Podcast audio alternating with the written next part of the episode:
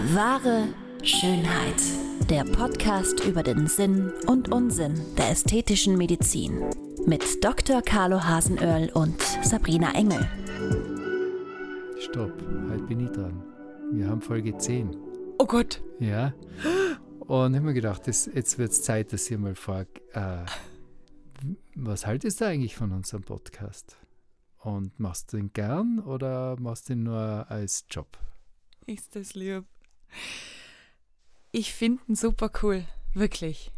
Also, ich weiß noch genau, wo ähm, der Philipp, dein Sohn, sich ja bei mir gemeldet hat und gemeint hat, am ähm, Podcast, wie schaut's aus? Hättest Lust, als Moderatorin dabei zu sein?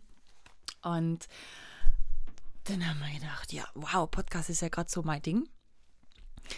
Und dann bin ich da zu dir rein und habe ähm, in deinem Gesicht gesehen, was für Freude und für Leidenschaft du hast, jetzt da wirklich einen Podcast zu machen und über dein Thema zu sprechen. Dann war schon im ersten Moment so, ja, mh, hm, plastische Chirurgie, ästhetische Chirurgie. Muss ganz ehrlich sagen, habe ich davor nicht wirklich was am Hut gehabt damit.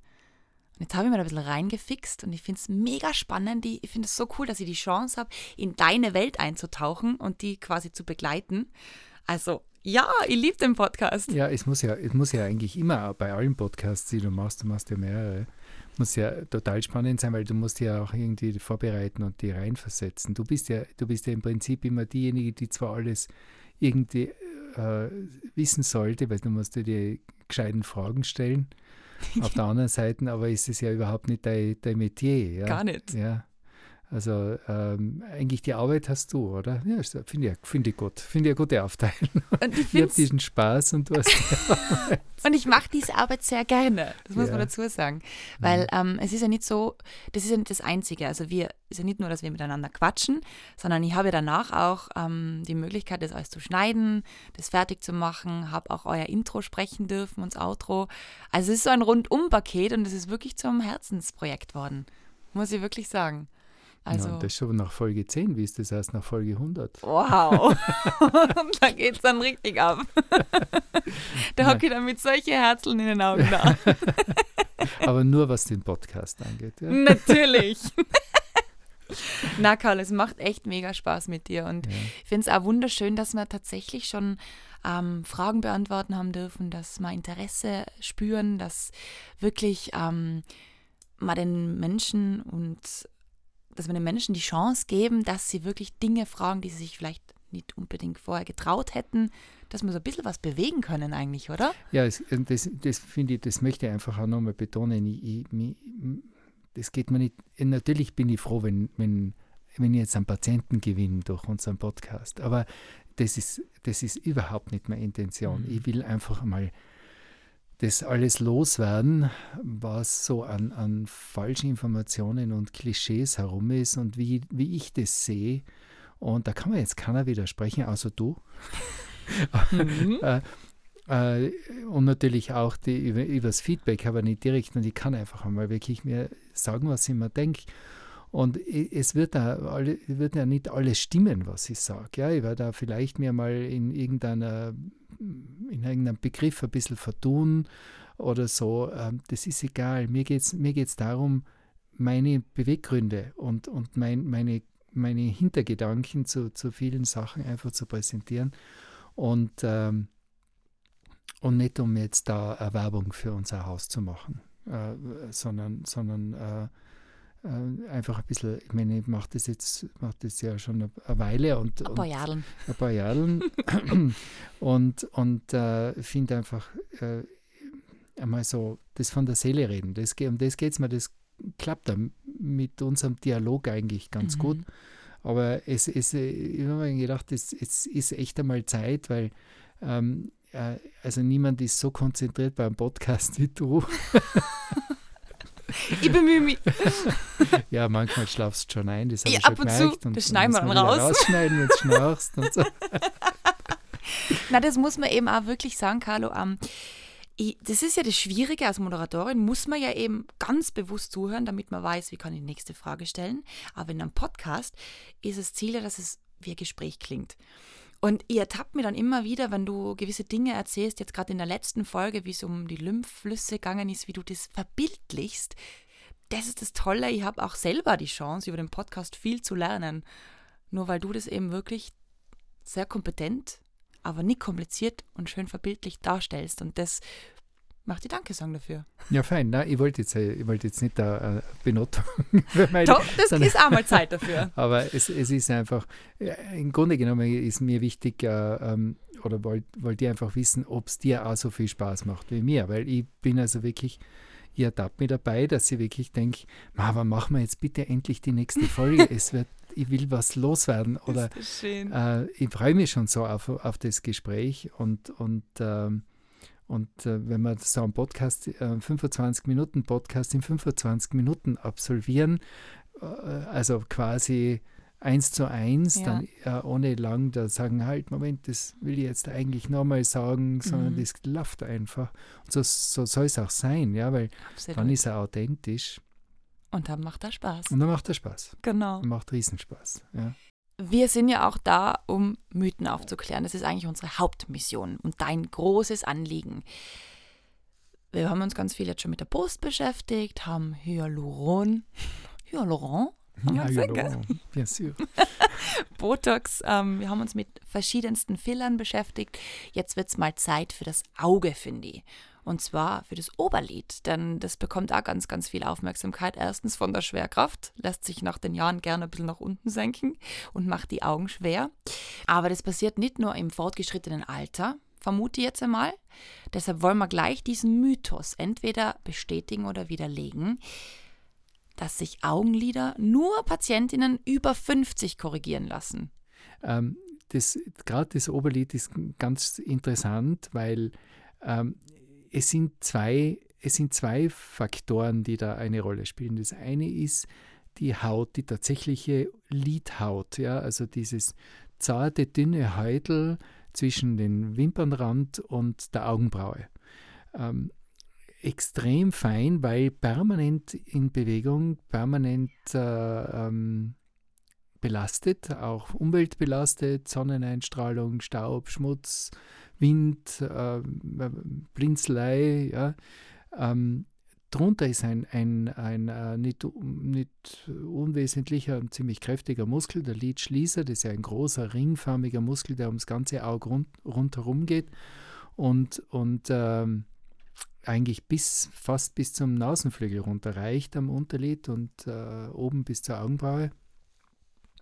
Äh, den brauchen wir ja auch, weil wir müssen ja die Augen zukneifen, wenn irgendwas Gefährliches ist für die, fürs Auge. Genau.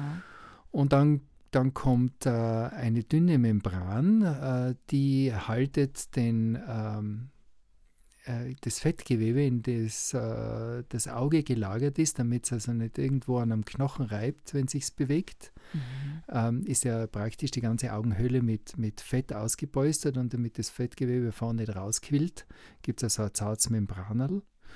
Und dann kommt, äh, dann kommt quasi diese, dieser ganze Funktionsapparat, der das Lid öffnet. Das ist einerseits der, der Tarsus, mhm. also das ist eine, eine Knorpelplatte, die vom Lidrand ähm, so ungefähr einen knappen Zentimeter nach oben weggeht wenn man jetzt das, äh, das Lid zum Beispiel zwischen den Daumen und Zeigefinger so der, der Länge nach zusammenkneift, spürt man so einen prallelastischen Widerstand. Mhm. Das ist eben diese Knorpelplatte, der sogenannte Tarsus. Der hält einerseits den Lidrand in Form und andererseits ist er der Ansatzpunkt für den Lidhebermuskel. Also für den Muskel, der das Auge, der das Lid öffnet. Also man sieht schon, das ist eine ziemlich komplizierte Angelegenheit. Das ist jetzt erst einmal der erste Teil. Okay. Und der zweite Teil ist drüber, ist die Augenbraue. Und die Augenbraue, die Position der Augenbraue hängt ähm, mit, dem, mit der Spannung des Stirnmuskels zusammen. Mhm. Der Stirnmuskel, also der uns die horizontalen Falten, mhm. die äh, äh, beschert an, an, äh, zwischen Braue und Haaransatz, ähm, der äh, stellt quasi die Position der Augenbraue ein. Äh, das ist ein normaler quergestreifter Muskel wie unser Bizeps oder wie sonst ein Muskel am Körper, der gewisse Ermüdungserscheinungen hat, der gewisse mhm. äh, Schwankung hat, was die, was die Grundspannung angeht. Und das ist ganz entscheidend. Und der ist schwerkraft. Ähm, abhängig oder, oder der beeinflusst von der Schwerkraft. Also wenn beim Lied per se die Schwerkraft eine Rolle spielt, dann ist es bei der Augenbraue. Okay. Ähm, Mhm. Und äh, aus dem heraus ergibt sich dann auch, ergeben sich auch äh, die, die quasi die Aspekte des sogenannten Schlupflides. Schlupflied entsteht einerseits dadurch, dass diese extrem zarte Haut, die permanent bewegt wird, äh, permanent belastet wird, sich einfach lockert. Die verliert dann Elastizität und wird weiter, Mhm. ja, gibt nach. Ja. Es entsteht ein Hautüberschuss. Ähm, der zweite und der wesentlich, äh, ein, ein weiterer extrem wesentlicher Punkt ist eben, wo ist die Augenbraue? Im Laufe unseres Lebens sinkt die Augenbraue immer weiter Richtung Lid, Richtung Ja. Wimpernrand. Ähm, abhängig von dem Tonus, von der Grundspannung des, des äh, Stirnmuskels, der die. Augenbraue hebt. Und je kürzer der Abstand wird zwischen dem Wimpernrand und der Augenbraue, desto weniger Haut hat dazwischen Platz. Klar, ja. Also dieser Hautüberschuss unter Anführungszeichen hat also zwei Gründe. Tatsächlicher Hautüberschuss und Abstand Wimpernrand, Augenbraue. Mhm.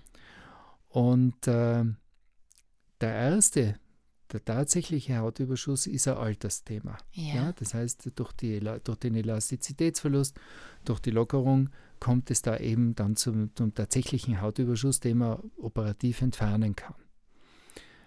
Äh, die Augenbrauenposition ist nicht zwingend ein Alterungsthema. Mhm. Ich, hab, äh, ich, hab, ich selber habe als Vierjährige Fotos von mir, wie, wie äh, mit vier Jahren da sitze und grins und du siehst von meinen Augen nur Schlitze, weil ich eigentlich seit, seit Babyzeiten Schlupflider habe Na, weil mein Abstand, der Abstand zwischen der Wimpernrand und der Augenbraue Ja. extrem kurz ist. Ja. Bei Männern sehr häufig, ist er nicht negativ, ja, ist er lang nicht störend, aber irgendwann einmal steigt der Druck. mhm.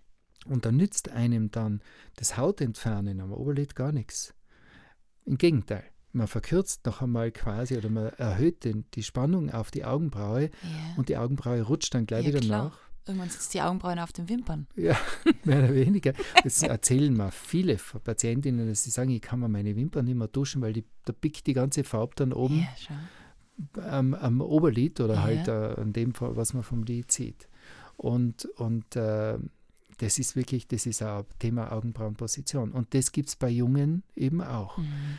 Äh, ich würde sogar, also wenn er, wenn eine junge Patientin, Ende 20, Mitte 30 bis 40, zur Lidkorrektur kommt, Mhm. dann, ist, dann mache ich meistens eine Brauenhebung Okay, ja. und gar, kein, Hau- gar keine Hautentfernung Ja. am Oberlid. Weil ja eigentlich schon wirklich, wie du sagst, die Braue nach unten ziehst, was Genau. kontraproduktiv wäre. Ja, und weil auch gar kein Hautüberschuss da ist, sondern einfach ein sehr kurzer Abstand Mhm. zwischen Wimpernrand und Augenbraue. Und ich muss ja doch so viel Haut lassen, dass die Lider zugehen. Ja. Aber wenn du sagst, du hebst diese Braue, das wird dann eben an der Stirn geliftet, in Genau. dem Sinn, oder? Also am Haaransatz oben, Ja. oder? Ja, in den Haaren. In den Haaren. Also ich mache es eigentlich seit 30 Jahren endoskopisch, also mit, äh, mit der Videokamera, sogenannte Knopflochchirurgie. mhm. Das heißt, ich mache zwei kleine Schnitte, so zwei, zweieinhalb Zentimeter im, in den Haaren. Muss auch keine Haare wegrasieren. Und dann mobilisiere ich quasi äh, Muskulatur und Haut im Block und hebt es dann hoch. Also ich, ich mache so, so Nähte in der Tiefe, die das dann wirklich anheben. Mhm. Also der, der Schwerkraft entgegenwirken. Wieder so ein richtiger rekonstruktiver Eingriff. Ich bringe es wieder dorthin zurück, was einmal war. Und eigentlich sind es ja dann zwei Fliegen mit einer Klappe, oder? Anheben der Augenbrauen und Straffung der Stirn. Ja, genau. Wahnsinn, Jackpot. Und auch, ich meine, die Stirnfalten sind ja sehr oft einfach die Konsequenz dessen, dass die Augenbraue so weit unten ist, Mhm. dass man, um das Lid zu öffnen, die Augenbraue aktiv hochziehen ja, muss. genau. Und dann macht man Falten auf der Du Stirn. machst das gerade? ja. das ja, ist klar. tatsächlich, Ich sage ja, ja. ich habe Schlupfleder. Ähm, aber hast du das behandeln lassen? Weil es ist ja jetzt nicht störend, oder? Also du hast jetzt auch keine Einschränkung deiner Sehfähigkeit. Ja, ich, irgendwann einmal war es dann so, dass, dass äh, ich mit der Patientin, da, nicht nur einmal, öfters, mit der Patientin also da gesessen bin und habe ja lang und breit die, die uh, Technik der Lidkorrektur, also der Behandlung der Schlupflider erklärt und irgendwann einmal sagt die, also hat nicht nur einmal eine Patientin zu mir gesagt, ja und warum lassen Sie sich das eigentlich nicht machen? und, das ist mir dann wirklich, da habe ich, hab ich mir gedacht, ja, es ist eigentlich wahr, warum lasse ich mir das eigentlich nicht machen? Mhm. Und ich habe dann einen guten Freund, einen der wenigen wirklich engen Freunde in der plastischen Chirurgie, das ist ja ein bisschen, eine, soll man sagen, eine Schlangengrube. Mhm. Ähm, äh, die, den habe ich gebeten, dass er mir die Lieder korrigiert. Der arme Hund hat geschwitzt. Ich glaube, das, das ist voll die Challenge. Ja. Äh, aber er hat mir damals die Augenbrauen nicht angehoben, was ich inzwischen bei Männern auch mache. Gell. Also natürlich moderat, das ja. muss ja, ähm, beim, beim Männerlied sollte ja ein bisschen eine Überdeckung da sein, mhm. sonst schaut das ja ganz komisch aus. Das stimmt. Also das ist ein bisschen heikel, aber ich mache es inzwischen wirklich so, weil ich hätte es gern gehabt. Weil diese, diese 2 mm Augenbrauenanhebung würden ja. mein Lied genau so viel öffnen, dass ich also überhaupt also noch ein bisschen wacher ausschaue. Ja. Und, und äh, ja, das, das fehlt jetzt bei mir. Aber, aber er hat bei dir tatsächlich an der Haut was gemacht? Er hat, die, er hat den Hautüberschuss entfernt. Okay. Und das war subjektiv fein. Ja, also ich, der Druck war weg. Ähm, aber sehen jetzt in dem Sinne tut man nichts davon, was auch gar nicht das Ziel war. Okay, und dass man da ein bisschen so eine Vorstellung bekommt, wie viel Millimeter oder, ne, Zentimeter weiß nicht gewesen sein, aber Millimeter wurden da entfernt? Also wie viel er jetzt bei mir entfernt hat, weiß ich nicht genau. Ich schätze, es war so, waren so 8, 9 Millimeter ungefähr. Schon, ja. Also ich habe schon Patientinnen, wo ich bis zu 2 Zentimeter wegnehme. Na. Patienten und Patientinnen, das ist ja wirklich geschlechterübergreifend. Ja. Und, und äh, wobei eben, wie gesagt, sehr häufig in, in sicher neun von zehn Fällen dann mit die Augenbraue korrigiere, wobei ich das nicht immer von der Stirn aus mache, wie wir es jetzt erklärt ja. haben, sondern es gibt auch so, sozusagen eine abgespeckte Version, wo ich praktisch von der Stelle, wo ich die Lidhaut entferne, dann unter die Augenbraue reingehe und einfach die Augenbraue ein bisschen festmache in der Tiefe, also ein bisschen festnähe, okay. dass sie nicht mehr nachrutschen kann. Und wie und machst du die fest? An einem nee, oberen Hautteil? Nee, also ich fasse es von innen quasi von der, von der äh, braunen Innenseite fasse ich mir die Augen, den, den Muskel oder die Unter, das Unterhautgewebe yeah. Und nähe es in der Tiefe, äh, so vom, von der Augenhöhlenrandbereich da äh, in einer festen Membran, mhm. stabilen Membran nähe es dann fest. Okay. Da hat man trotzdem Mimik äh, und, fragen, Mimik, und ja. äh, das beeinträchtigt einen überhaupt nicht. Das Einzige, es ist das, was die Patienten und Patientinnen am häufigsten als unangenehm empfinden. es ist so, wie wenn man gegen eine, gegen eine Küchenkastel gelaufen oh ist. Also diese, ah. ja, das ist, am Anfang kann das ziemlich gemein ja. sein. Das legt sich mit der Zeit, aber da höre ich die häufigsten Beschwerden, dass Patientinnen sagen, ja, also das da oben, das, das tut mir noch weh. Mhm. Äh, alles andere habe ich, merke ich überhaupt nicht mehr. Wird es dann irgendwie mit, weil du ja meistens Lymphdrainagen anwendest, wird es in diesem Bereich am Auge auch? Oh, ganz durch, wichtig. Ganz wichtig. Lymphdrainagen bei nach einer Lidkorrektur äh, wirklich unheimlich effektiv, weil, weil gerade äh, Lidhaut ist so zart, mhm. dass das sofort anschwillt. Das sieht, weiß man ja, also wenn man irgendwie äh, nur eine allergische Reaktion hat, bam, ist das Auge doppelt so dick und, und äh, da hilft die Lymphdrainage sofort. Also das ist total fein und auch wichtig für die Wundheilung. Ich habe es bei meiner Schwiegermutter mitbekommen. Die hat diese Schlupflider gehabt, ähm, altersbedingt. Und da war es tatsächlich so, dass ähm, die Sehfähigkeit beeinträchtigt war. Mhm. Und das Tolle ist ja, dass das dann ja wirklich von der Krankenkasse übernommen ja. wird. Also es, man muss, äh, die Krankenkasse fordert eine sogenannte Gesichtsfelduntersuchung. Mhm. Also das, äh, das ist eine Untersuchung, da schaut man in so eine dunkle Halbkugel hinein, eine große, und dann kommen Lichteln und wenn man äh, die Lichteln sieht, dann drückt man auf einen Knopf. So, im Prinzip ist das so. Okay. Und äh, damit stellt man fest, inwieweit eben diese, diese Lidhaut äh, das Gesichtfeld beeinträchtigt. Und äh, wenn das also tatsächlich eingeschränkt ist, äh, dann ist es eine Heilbehandlung. Also dann übernimmt es die Kasse. Mhm. Okay. Äh, macht auch Sinn. Außerdem muss man dazu sagen, es funktioniert wie bei jedem Fotoapparat. Also jetzt nicht beim Handy. die wieder, alten großen die Dinger alte, da Die großen Dinger, ja, diese, die mit dem Knopf oben, was dann Klick macht, ähm, die haben ja eine Blende. Genau. Ja? Und wenn jetzt die Blende sehr weit ist, dann fällt zwar viel Licht herein, aber äh, die, die sogenannte Schärfentiefe, also der Bereich, wo, das, wo das fotografierte Areal scharf ist, mhm. ist relativ begrenzt. Mhm. Macht man die Blende ganz zu oder sehr äh, weit zu, mhm. fällt zwar weniger Licht auf den Film, aber die Schärfentiefe erhöht sich. Genau. Wenn jetzt jemand so ein bisschen alterssichtig ist zum Beispiel und lässt sich eine Lidkorrektur machen, auch kurzsichtig haben wir das schon erzählt, die lassen sich eine Lidkorrektur machen, dadurch ist weniger ist das Auge sozusagen weniger überschattet von der Lidhaut. Mhm. Die Pupille wird enger, weil mehr Licht reinkommt und die Schärfentiefe wird besser. Die sehen tatsächlich besser. Hm. Ja, also okay. das ist eine ganz logische, äh, Sinn, aus ja. der Physik oder aus der Optik sozusagen äh, abgeleitete, äh, abgeleitetes System, weil unser Auge funktioniert ja immer noch hervorragend wie äh, Anno Schnee eine normale, ein normaler Fotoapparat. Ja, es ist schon faszinierend, was mhm. das Auge eigentlich leistet. Und eben, wie du vorher schon diese Anatomie beschrieben hast, was da alles eigentlich mitspielt die Muskelbereiche, Fettgewebe, Knorpel, finde ich faszinierend. Ja, es ist ja auch dieses Thema Lidheber, ist ja auch noch etwas, was man bei der Lidkorrektur nicht außer Acht lassen kann. Es ist extrem wichtig, wenn man ein, äh, wenn ich jetzt also eine Patientin vor mir sitzen habe und die sagt, sie hat, äh, sie hat so eine Gesichtsfeldbeeinträchtigung und so, also sie hat, war schon beim Augenarzt und der hat das festgestellt, die Biometrie ist positiv. Und ich denke mir, ich sehe aber den oberen Lidrand. Also so schlimm kann das mit dem Hautüberschuss gar nicht sein. Mhm ähm, dann ist er oft eine Lidptose okay. die Ursache, also ein sogenanntes Hängelid.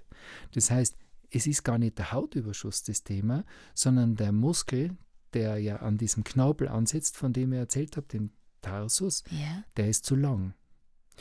Und äh, das sind, das sind die, diese typischen, so auf, auf äh, der schläfrige Blick. Ja? Mhm. Also wenn das, wenn quasi der obere Teil der Pupille, äh, der, der Iris knapp bis zum Pupillenrand äh, überdeckt ist yeah. vom, vom Lid, dann äh, ist es ein Zeichen, dass der, dass, das, dass der Muskel einfach nicht mehr den Hub hat, das Lid so weit zu öffnen. Die können das zwar unter Anstrengung aktiv machen, reißen da meistens auch die Augenbrauen hoch, aber, aber ähm, der natürliche äh, Lidöffnen Mechanismus ist da gestört.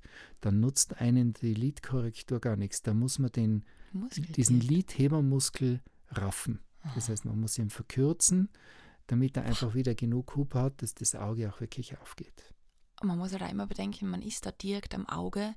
Das ist natürlich auch jetzt keine Kindergartenoperation. Absolut. Ja, also es, erstens einmal, ich habe einmal zusammengezählt, ich hab, bin auf elf Varianten gekommen, wie man ein Lid korrigiert. Elf? Nur das Oberlid.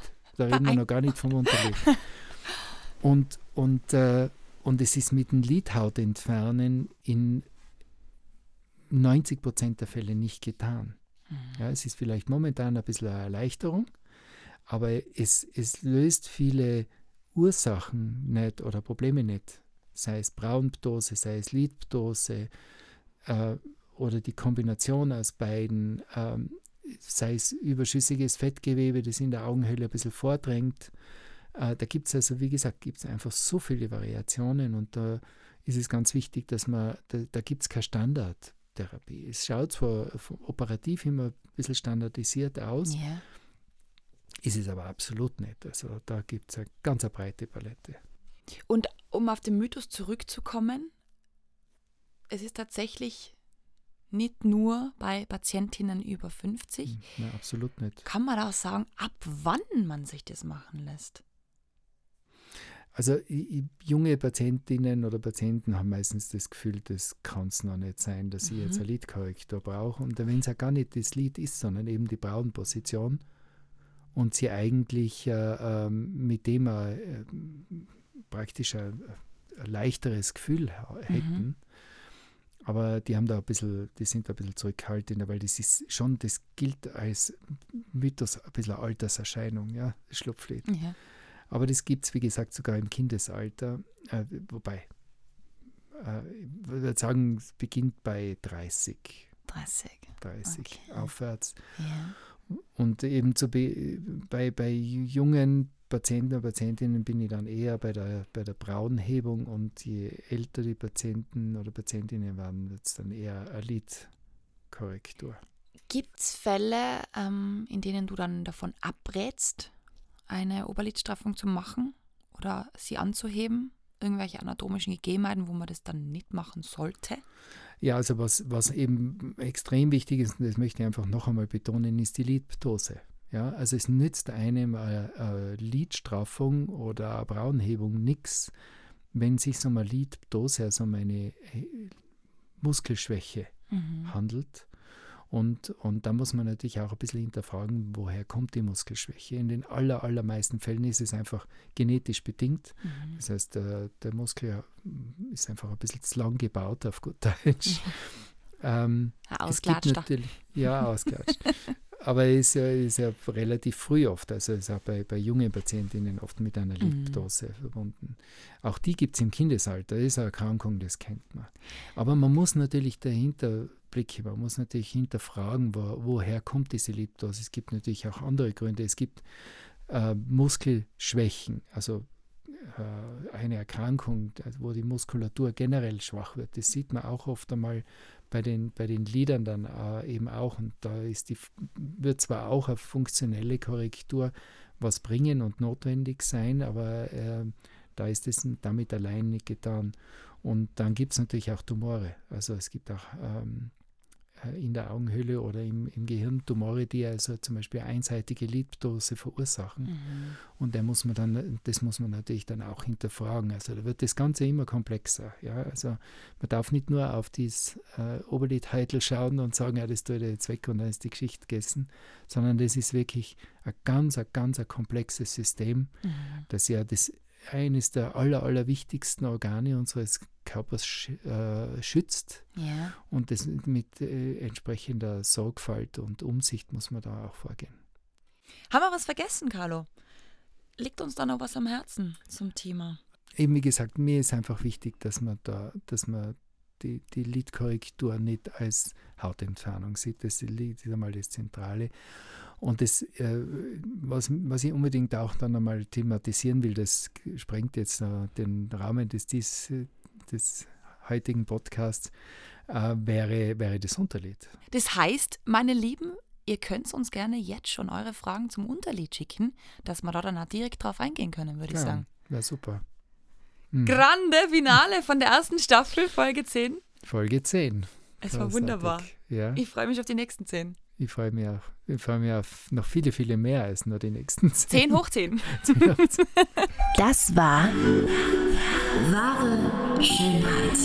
Lasst uns gemeinsam die größten Schönheitsmythen aller Zeiten aufklären und schickt uns dazu eure Fragen und größten Anliegen an podcast at excellentbeauty.com. Immer her damit und keine Scheu. Wir freuen uns auf euch. Bis bald!